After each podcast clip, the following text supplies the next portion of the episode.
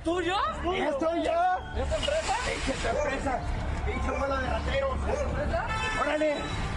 Tampoco es bola de rateros. ¡Cáiganle! ¿Eh? Eso es robar, cabrones. Eso es robar, hijos de. Oye, ¿cuál es el argumento?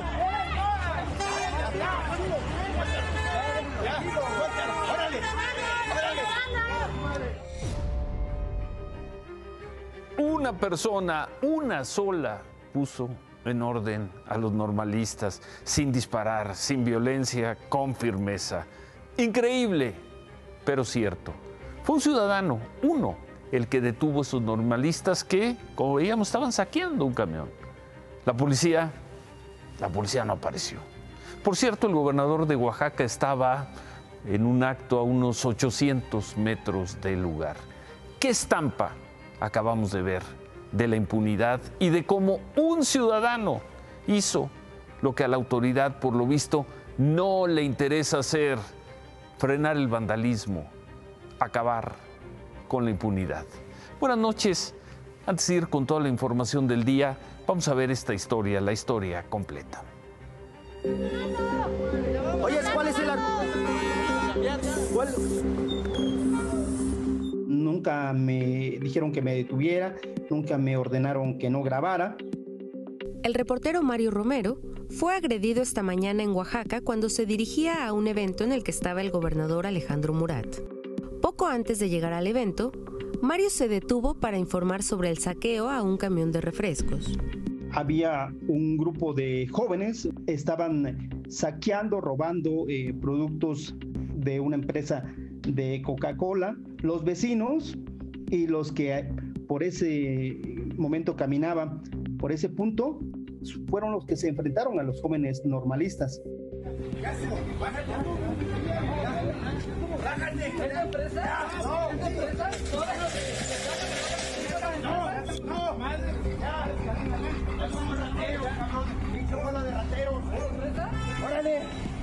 Tampoco es bola de rateros. ¡Cáiganle! El robo ocurrió a unos 800 metros de la ciudad de los archivos, donde el gobernador, el presidente del INE, Lorenzo Córdoba, y el presidente del Tribunal Electoral Federal, Reyes Mondragón, firmaban un acuerdo rumbo a las elecciones. Pero a pesar del dispositivo de seguridad desplegado en la zona, ninguna autoridad actuó ante el robo de los normalistas ni la agresión al reportero. De acuerdo con los ciudadanos y los periodistas, tampoco han actuado ante ninguna de las manifestaciones que los normalistas han realizado en el último mes y medio. Manifestaciones que incluyen saqueos como el de hoy. bloqueado, secuestrado camiones, impedido incluso la circulación de motos. Hemos documentado el enfrentamiento también que han hecho estos jóvenes con los mismos ciudadanos. En fin, eh, también hemos documentado el vandalismo que han hecho a oficinas del Instituto Estatal de Educación Pública de Oaxaca. También eh, hemos documentado cómo han roto vidrios de tiendas departamentales, Es por eso que, a pesar de haber presentado una denuncia en la Fiscalía y una queja ante Derechos Humanos, el reportero Mario Romero sabe que no servirá de mucho.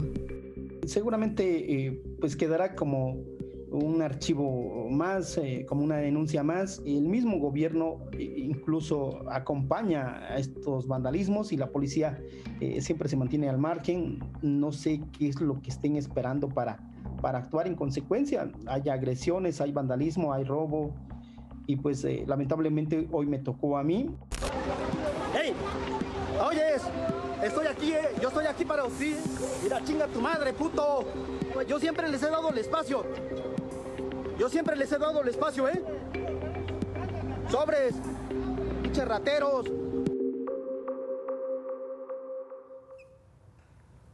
¿Qué estampa? La acabamos de ver y queda la pregunta, ¿y la policía? Pues la policía no se mete en problemas, y menos en estos casos. Una persona, una persona detuvo el robo de productos, lo que veíamos ahí, a un camión, una persona. Los normalistas, por cierto, de las 11 escuelas de Oaxaca se encuentran en paro y en lo que llaman jornadas de manifestación desde hace un mes. Le exigen a, la autoridad plazas para egresados, en fin, lo mismo de siempre. Cambian los gobiernos, pasan las generaciones y las imágenes siguen siendo las mismas de toda la vida. La enorme diferencia es que hoy, hoy apareció un ciudadano, uno, a ponerles el alto.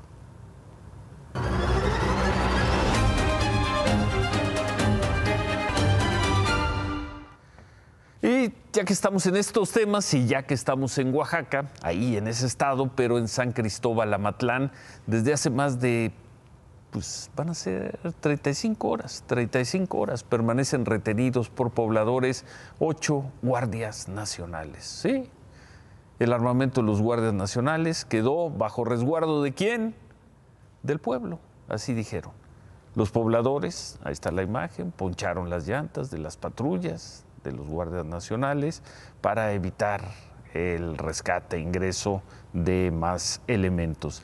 Eh, los pobladores acusan a los guardias nacionales de querer reprimirlos. Y todo esto porque hay un conflicto electoral ahí que tienen desde el año pasado. Así que ayer se declararon municipio libre, se autonombraron autodefensas, desconociendo a las policías de todos los niveles, incluida a la Guardia Nacional. Esta noche, un grupo de negociadores del gobierno federal porque estos señores no quieren hablar con las autoridades de Oaxaca, del gobierno federal, llegaron a San Cristóbal Amatlán, entre ellos José Carlos Fuentes, representante de la Secretaría de Gobernación, y un general del ejército. Al llegar los pobladores recibieron a los funcionarios, les silbaron, pero bueno, de acuerdo con fuentes de la Guardia Nacional, los ocho guardias se encuentran en buen, en perfecto estado de salud. Nada más los han retenido casi dos días. Hasta el momento se está dando un diálogo entre pobladores y representantes del gobierno federal y quizás si el pueblo quiere, suelten a esos guardias nacionales que según el pueblo iban a reprimirlos.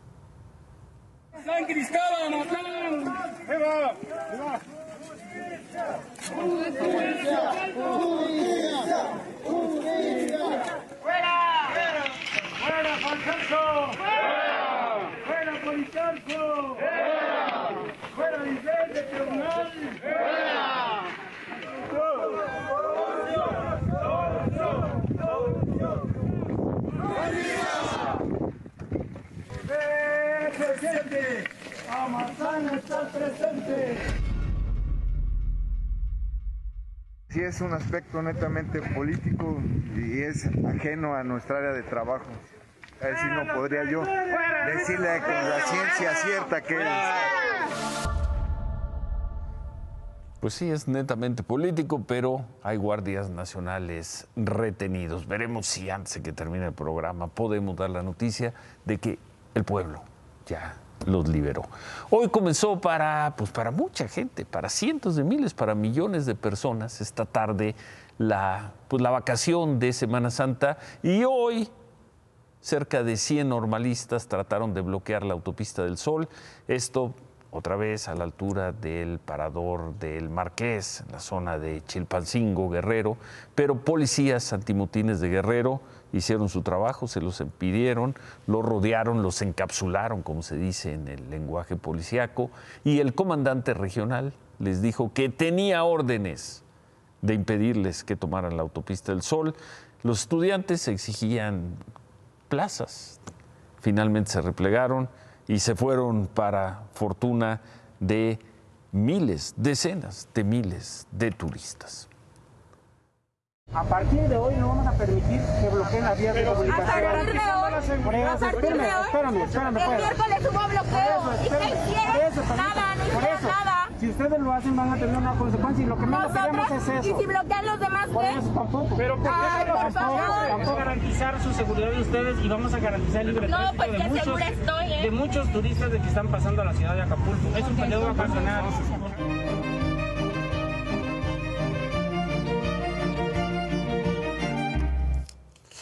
La historia del día. Hoy el presidente López Obrador fijó su posición, calificó la decisión de ayer de la Suprema Corte de Justicia, lo que votaron y vimos aquí sobre la ley de la industria eléctrica. Ahí aprovechó también para responderle al comunicado del embajador de Estados Unidos, Ken Salazar, que anoche, también como lo vimos aquí, dijo que luego de lo que resolvió la Corte, podría venir una gran cantidad de juicios, de litigios en el tema eléctrico. Por unanimidad de votos, de esta forma queda definitivamente resuelto este asunto. Se levanta la sesión. Llamada por los conocedores de la Corte como una sesión kafkiana, porque a pesar de que hubo pronunciamientos suficientes sobre la inconstitucionalidad de la ley de la industria eléctrica, no alcanzaron los votos para invalidarla, esa sesión en la que se aplicó una novedosa y complicada toma de votos que enredó a los propios ministros, hoy, esa sesión se ganó el paso a la gloria en Palacio Nacional. Fue una decisión histórica, patriota, en beneficio del pueblo de México. Fue por eso un triunfo. El presidente López Obrador reconoció a los cuatro ministros que consideraron constitucional la ley Bartlett. Felicitaciones a los ministros, ministras de la Suprema Corte Rechazó que el secretario de Gobernación los hubiera presionado, porque votaron, dijo, en libertad, lejos de la unanimidad de viejos tiempos. Tachó a los ministros que se manifestaron en contra. Son ultraconservadores. Hubo uno que dijo que este, la competencia está por encima del interés nacional. Ay, nanita los descalificó por atender presiones empresariales y estadounidenses. Están los cañonazos a todo lo que dan. Ayer se resistieron fuertes presiones en el Poder Judicial seguro de que la mitad de los amparos en contra de la ley de la industria eléctrica ya no tendrán efecto, gracias a que la resolución de la Corte le alivianó la carga y ahora sí podrá fortalecer a la CFE. El presidente le respondió al embajador Ken Salazar que tomará medidas ante los anunciados litigios estadounidenses.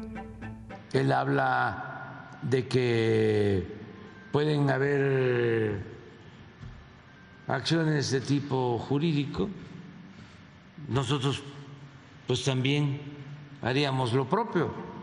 Y aunque el presidente ya estaba en Nayarit, el embajador se apersonó por tercera vez en la semana en Palacio Nacional, donde lo recibió el secretario de Hacienda. A su salida, sin la sonrisa de febrero, el presidente tiene razón. El presidente López Obrador tiene razón de decir, vamos a hacer cambios para lo mejor del pueblo, ¿no? A su salida sin la sonrisa de febrero, cuando confiaba en que los diputados de Morena sacarían una reforma eléctrica acorde a los compromisos del TEMEC, hoy, en medio de la seriedad de las horas que corren, Ken Salazar siguió apostando por una buena vecindad. Solamente les quiero decir que la unión entre los Estados Unidos y México es para siempre porque estamos integrados en nuestra economía y en los pueblos de los Estados Unidos y México. La unión entre nosotros, México, Estados Unidos, Estados Unidos y México, es una unión para siempre. Fue una decisión histórica, un triunfo no tenía la sonrisa de febrero el embajador Ken Salazar. Bueno, eso en cuanto a lo que resolvió ayer la Suprema Corte sobre la ley de la industria eléctrica. En la Cámara de Diputados, la historia que viene para la próxima semana, bueno, que de alguna manera empieza desde mañana, porque mañana va a seguir la discusión por la reforma eléctrica del presidente López Obrador. La Junta de Coordinación Política citó a los líderes de los partidos de oposición a solicitud de Morena, del líder de Morena, Ignacio Mier. Se espera que en esta reunión la coalición opositora presente a los líderes de, más bien, la, la coalición de Morena le presente a los líderes de la oposición una propuesta en la que estarían integrando nueve de los doce puntos que les propusieron ayer y que vimos aquí. Vamos a ver qué pasa. Por cierto, militantes de Morena están convocando para el martes, día que comenzará la discusión del dictamen de la reforma eléctrica, están eh, convocando a hacer un mitin y un plantón afuera de la Cámara de Diputados. El llamado Frente Nacional en Defensa de la Reforma Eléctrica anuncia que va a salir a las nueve y media de la mañana del Zócalo a la Cámara de Diputados. Aseguran que van verán la sesión de ese día afuera de San Lázaro. Presiones, presiones. Bueno, a ver, nada más hablando de, presiones, porque además en redes sociales están muy activas algunas personas dirigiendo sus mensajes a, sobre todo a los diputados del PRI. ¿Cuántos votos se necesitan para que pase la reforma? La reforma del presidente López Obrador. Moreno y sus aliados tienen 277 diputados. Ahí están los del PAN, los del Movimiento Ciudadano, los del PRI y los del PRD. Para que pase la reforma se necesitan dos terceras partes de los votos. Es decir, si fueran los 500 diputados, necesitarían 334 votos para aprobarla. Solo tienen 277. Necesitarían 57 votos. El PAN, el PRI, el PRD y Movimiento Ciudadano ya han dicho que ellos votarán en contra a menos de que se incluyan los 12 puntos que han propuesto. Hay 113 diputados del PAN. ¿Cuántos de ellos? De ahí van a salir los 57 votos que le faltan a Morena. Hay 24 del Movimiento Ciudadano. De ahí saldrán. 15 del PRD, pues no alcanzan. Sumando eh, Movimiento Ciudadano y PRD, no alcanzarían. Y hay 71 del PRI. De ahí saldrán los que necesita Morena. El PRI dice que no, Vamos a ver, vamos a ver el martes y aquí, aquí le estaremos contando mejor que nadie la historia de lo que pase ese día en la Cámara de Diputados. Bueno, hoy de nuevo la Comisión de Quejas, el otro tema, tercer tema, la Comisión de Quejas y Denuncias del INE pidió a varios funcionarios borrar tweets que increíblemente mantienen arriba a ya menos de 48 horas de la jornada de revocación de mandato. El INE les pidió que los borraran, que los bajaran. Esto luego de que participaron el miércoles en el evento que era en apoyo a la reforma eléctrica en el Monumento a la Revolución, pero que se convirtió, como vimos, en un acto en apoyo a la jornada de revocación de mandato. Los funcionarios que tendrían que haber borrado sus publicaciones son, entre otros, Claudia Sheinbaum, Jesús Ramírez, que es el vocero de la presidencia, la secretaria del Trabajo del Gobierno Federal, Luisa María Alcalde, Paco Ignacio Taibo II, que es el director del Fondo Cultura Económica, Martí Batres, secretario de Gobierno de la Ciudad de México. Hay además otros 14, 14 funcionarios o servidores públicos o políticos, entre los que se encuentra el presidente Morena, Mario Delgado, y alcaldes de Morena en la Ciudad de México. Esto se los pidió el INE. ¿Qué hicieron los funcionarios? A ver, vamos a ver algunos ejemplos. Información actualizada hasta hace unos 20 minutos. ¿Qué hizo la jefa de gobierno, Claudia Sheinbaum? Le importó nada lo que le pide el INE. Hasta hace 15 minutos no había borrado el tuit, al menos hasta hace unos minutos. Luis Alcalde, la secretaria de Trabajo, le valió también cero lo que le pide el INE. Ahí están sus mensajes hace unos minutos. Vamos a ver al secretario de Gobierno de la Ciudad de México, Martí Batres. También le valió sorbete lo que le pidió el INE. Les valió. El que sí, quien sí borró su publicación en redes sociales fue el presidente de Morena, Mario Delgado. Los demás, cuando menos hasta hace 10, 15 minutos, seguían pues lo que han hecho en este proceso, haciendo lo que quieren, más allá de que en el fondo eh, pueden tener razón en que la ley electoral que tenemos desde el 2007 es una ley que limita, es una ley restrictiva, pues es la ley que se tiene y en este proceso no han sido especialmente respetuosos. Por conductas como estas, el consejero presidente del INE, Lorenzo Córdoba, que como vimos estaba en Oaxaca, volvió a llamar a los políticos para que respeten la ley, para que no pongan en riesgo el proceso de revocación de mandato. ¿Qué es lo que pasar? Pues que las irregularidades tengan algún tipo de consecuencia. Por eso todavía estamos a tiempo para hacer el enésimo llamado a aquellos actores que no se han ajustado al marco legal para que lo hagan. Porque si no, se pone en riesgo la adecuada viabilidad, digamos, la legitimidad democrática y jurídica de un ejercicio de esta naturaleza. Paradójicamente, a pesar de que dicen públicamente que están muy interesados en que esta revocación se lleve a cabo, parecería pues, que por el, el grado de obstaculización de, de, impugnación, de descalificación, parecería que lo que se está tratando es de boicotear un proceso que va y va bien. El domingo, la votación de la jornada de revocación de mandato. Vamos a regresar al tema al final del programa. Pero bueno, aquí informamos, hicimos la crónica, vimos cómo bloquearon el periférico y nos tocó ver en vivo cómo desbloqueaban el periférico a mediados de semana familiares y padres de un joven, del joven Hugo, asesinado el sábado de la semana pasada. Hubo toda una negociación con el gobierno del Estado de México, se logró la liberación y al día siguiente, ayer, el jueves, se detuvo al supuesto asesino. Hoy, nuestro compañero Carlos Jiménez difundió el video donde este supuesto asesino de Hugo, Mauricio Mora, se entrega a la Fiscalía del Estado de México. Mi nombre es Mauricio Mora, estoy aquí para aclarecer los hechos. Estoy convencido de mi inocencia. Lamento la pérdida de una, persona, de una persona fallecida y estoy seguro de que soy inocente.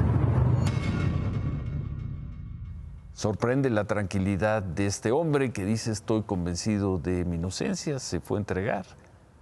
Y, pero bueno, vamos a ver, vamos a ver qué es lo que resuelve la autoridad sobre él. Vamos a ver si logra convencer de su inocencia a las autoridades.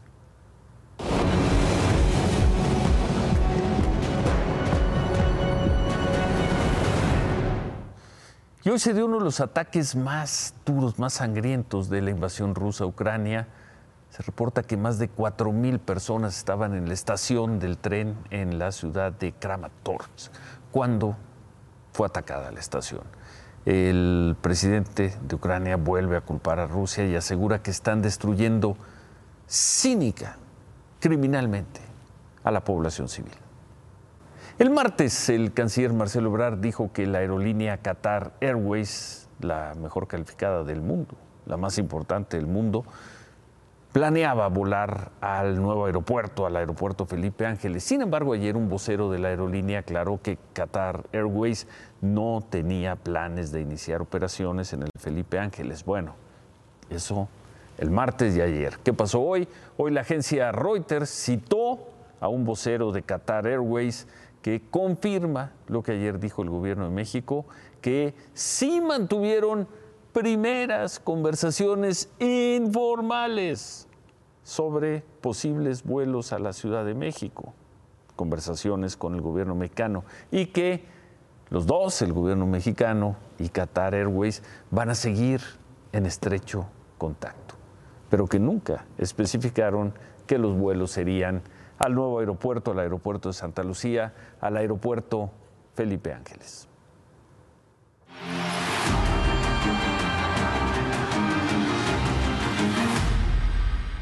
Y después del sobresalto estadístico de ayer, cuando se acumuló una gran cantidad de contagios, porque actualizaron las cifras en la Secretaría de Salud sin avisar, avisaron varias horas después, vamos a ver cómo están ahora sí los contagios de las últimas 24 horas de COVID en México, pues están en los rangos donde eh, los hemos visto en los últimos días, poco más de 4 mil contagios en las últimas 24 horas. Son números un poco más altos que los de la semana pasada, pero nada que ver con los treinta y tantos mil de ayer, luego de este ajuste estadístico.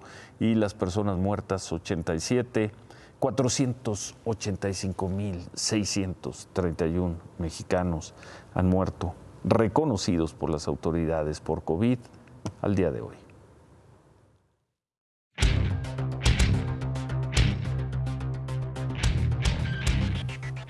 David, buenas noches. Mucho ruido con la Suprema Corte, los analistas, el presidente, pero yo no vi hoy a los empresarios, a las cámaras, al Consejo Coordinador Empresarial, a los financieros. No vi a nadie protestar contra, protestar, cuestionar, pronunciarse eh, sobre lo que hizo la Corte. Parecería que la iniciativa ir privada- El gobierno de Estados Unidos con el embajador Salazar, me imagino que a preguntar. Parecería que la ¿Cómo iniciativa privada, ¿cómo estás? Buenas noches. Parecería que la iniciativa privada decidió quitarse. Decidió que no es su bronca y que se peleen otros. Hoy y no se pareció, están- hoy se quitaron. y se están se equivocando. y se están equivocando de mala manera. Uno, se quedaron tranquilos con la resolución de la Corte porque saben que pueden seguir muchísimos amparos y que va a haber un camino todavía muy ¿Les largo. gustó lo que votó ayer la Corte? Pues ¿Esto no, que hoy que el hablé, no. presidente López Obrador calificó de histórico, de un triunfo? Pues no, pero decidieron quedarse callados. Y mal, porque de repente tenemos una iniciativa privada cobarde. De repente, a ver, yo en mi experiencia como periodista de más de 30 años dedicado a esto, una cosa es lo que suelen decirte los miembros de la iniciativa privada en privado, para que ay, lo metas en tu columna y tú consideres, y otra cosa es lo que dicen en público. Esa es una de las grandes fallas. Viene la semana próxima, se va a votar la, la ley del, la ley. La semana próxima es Semana Santa, van a estar de vacaciones. Eso parece. Hay más in- interés en las redes sociales que le están preguntando a los legisladores y que los propios legisladores están Sí, contestando. Sí, sí, voy a ir a votar y el sentido de sí, sus sí, votos. sí, sí, sí. Yo no he visto al, Consejo Coordinador Empresarial, no he visto a Coparmex, no he visto a Canacintra ni a Concamil, ni a ninguno de ellos expresarse en un tema que sí les es fundamental. ¿Y tú crees que se están equivocando, dices? Yo creo que, yo creo que están equivocando. Yo creo que deberían, por lo menos, echarle porras. Si están en contra de lo que se va a votar la semana próxima, deberían estarle echando porras a los de Va por México y diciendo Va por México tiene razón. Este, qué No, bueno eso, que- no, eso no lo van a hacer. Pues. Eso no lo van a hacer, salvo el señor de Hoyos. Pero, Pero eso, ya no no, está. eso no lo van a hacer. ¿Cómo se extraña a veces, no? Gustavo de Hoyos, cómo se extraña a veces. Porque no está teniendo la iniciativa privada una posición en un tema que le afecta a la iniciativa privada, básicamente. Y entonces, ¿quién va a hacer o a pedir información o a preguntar o a, no sé si a protestar? Es el gobierno de Estados Unidos. Y salió, Dejemos de hacer salió, lobbying. al parecer, pues no con muy buena cara el embajador Salazar. Eso sí, diciendo que la relación entre Estados Unidos y México es para siempre. No, es que ha sido el mismo discurso que ha tenido el gobierno de los Estados Unidos. Ken Salazar no va como embajador, va como representante de la Casa Blanca. Él es Washington. Y está haciendo cabildeo, va todos los días. Se la pasa más tiempo en Palacio Nacional que en la Embajada de México. Que es Y, siguen mandando el mismo mensaje. Tenemos que ver la relación globalmente. Des- hagan ustedes lo que quieran, pero tenemos que pensar en la relación global. Y eso es el mensaje más duro en contra que ha tenido toda esta, vota- toda esta iniciativa. Vamos a ver la votación la semana Allá próxima. voy, a ver si te parece, como es viernes, la dejamos de remate. Y yo digo, la próxima semana, finalmente, se vota en Cámara de Diputados la reforma eléctrica. Esa reforma eléctrica, David, remátala. Esa reforma eléctrica no va a pasar. A no ser que del, del PRD, del PAN y del PRI decidan que es hora de cerrar sus partidos porque no son oposición ni son nada. Bueno, hacemos una pausa, regresamos con el Cruzul, con los Pumas y con la insistencia de la pregunta. Ya habíamos dicho, fijado un punto de vista el miércoles, pero insisten en decirnos votar o no votar el domingo. Regresamos de nueva cuenta con eso.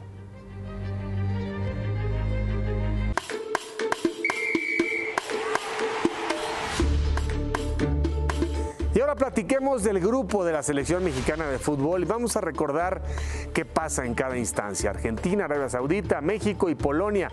México abre su participación en esta justa mundialista contra Polonia el 22 de noviembre. El mayor reto para el Tri será frenar a Robert Lewandowski. Claro, mejorar muchísimo respecto al octagonal, recuperar la confianza, que el técnico sea menos rígido.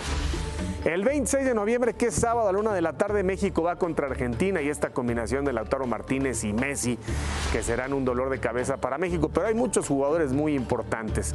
Y cerramos la fase de grupos el 30 de noviembre contra Arabia Saudita y Saleh Al-Seri es el jugador que mejor tendrá que cubrir el combinado nacional. Ya veremos lo que le va a costar a Polonia, Argentina y México vencerles.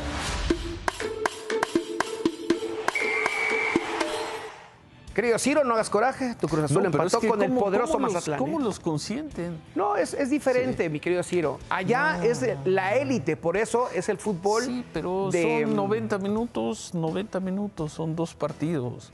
Pero Condición física, Por preparación eso los mundiales a la selección mexicana no le va tan bien, porque no tiene tanta esa exigencia deportiva y Síganlos física. consintiendo, síganlos consintiendo. No, simplemente es la Sí, realidad sí, sí. nuestra, mi querido Ciro. Bueno, ¿ya? Buenas noches. Gusto en verte. El gusto es mío, Ciro. Gracias. Hacemos una pausa y al regresar, votar o no votar el domingo, vamos, de nueva cuenta con eso. Volvemos.